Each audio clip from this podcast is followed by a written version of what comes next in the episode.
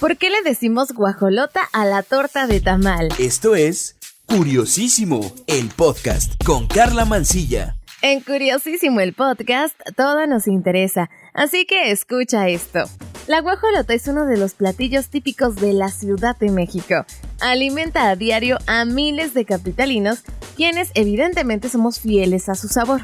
Bueno, si tú vives en la Ciudad de México o has estado como viajero en ella, seguro eres conocedor de uno de los platillos que son muy queridos y aclamados, que justo se llama así, guajolota. Se trata, para quienes no sepan, de una torta de pan blanco rellena de tamal, la cual puede encontrarse fácilmente en las mañanas, ya que a esa hora por lo general se consume como desayuno. Los capitalinos podemos eh, ubicar y distinguir su sabor gracias al aroma que despiden los braseros de los tamaleros o por los altavoces que anuncian que este alimento que nos encanta está pasando cerca de la casa o del trabajo. Todos los días sin excepción, en las calles de la zona metropolitana, los tamaleros aparecen definitivamente por las mañanas, sobre todo antes de que los trabajadores salgan de sus casas, pues las guajolotas ya están ahí esperando para alimentar a millones de mexicanos. Bueno, suelen encontrarse en las zonas más concurridas, como cruces de avenidas principales, parques, paraderos de camión o salidas del metro. Y algo que tenemos súper característico como capitalinos es que tenemos a nuestro tamalero favorito. Claro que sí. Oye, por si fuera poco, el precio de la guajolota es muy accesible, el cual va desde los 10 a los 20 pesos más o menos. Y por supuesto tiene un compañero perfecto la guajolota, que es el atole pero también se puede acompañar con café de olla o café soluble. En ambas situaciones se les denomina guajolocombo. Y es que especialmente está atesorado pues este guajolocombo en las mañanas de invierno cuando hace friecito, se te antoja poco no.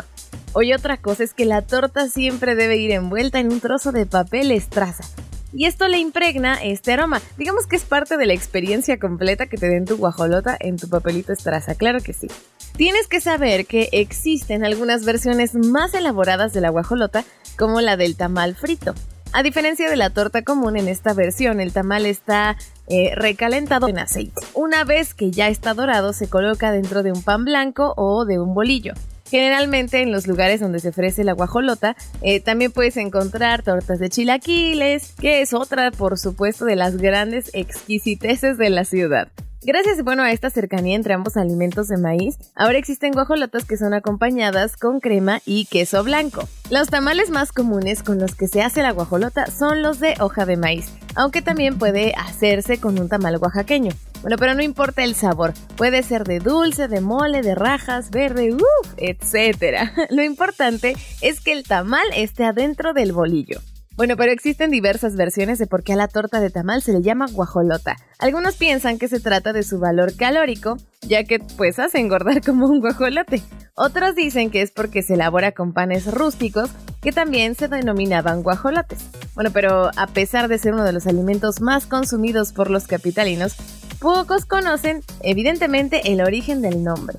Tampoco es algo fácil de rastrear, pues de acuerdo con diversas fuentes, la procedencia podría tener al menos 200 años. Pero existen varias teorías de cómo surgió este manjar callejero. Y bien, tenemos diferentes teorías de cómo surgió este manjar callejero, aunque hasta ahora ninguna ha sido validada pero la primera de ellas cuenta que de acuerdo con la historiadora Sofía Guadarrama Collado, que tuvo sus inicios en el municipio de Tulancingo Hidalgo, en donde la dueña de un puesto de comida ofreció una cena a sus clientes durante las fechas decembrinas. Digamos que le ofreció como platillo y le sirvió una torta de enchilada, a lo que digamos que con ironía lo señalaron como su pavo o su guajolote, porque fechas decembrinas, ¿verdad?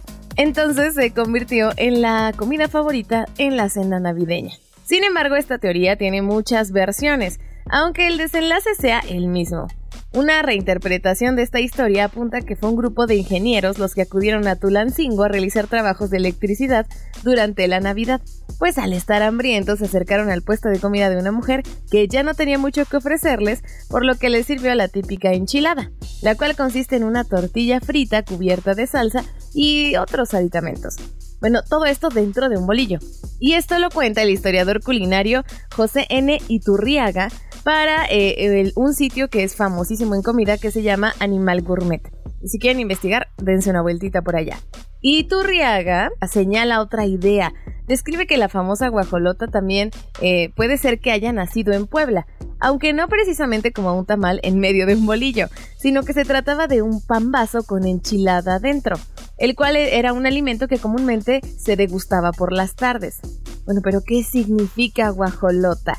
La palabra guajolote proviene del náhuatl huexolotl, que significa viejo monstruo o gran monstruo porque hace alusión al gran tamaño del macho y sus exuberantes plumas ornamentales. Todo esto adornado por una cabeza roja y un trozo de piel que cuelga de su frente conocida como moco. Oye, conocer el origen de las guajolotas es casi imposible. Sin embargo, todos podemos coincidir en que son deliciosas y que comerlas te da esa energía que necesitas por las mañanas, ¿a poco no? Oye, ¿tú ya conocías alguna de estas versiones? ¿O tú conoces una diferente versión? Cuéntamela en mi Twitter. Me encuentras como arroba carla-mancilla. Carla con K y doble A al final. Mándame también tus dudas o alguna sugerencia de tema que tengas y con mucho gusto investigo sobre eso.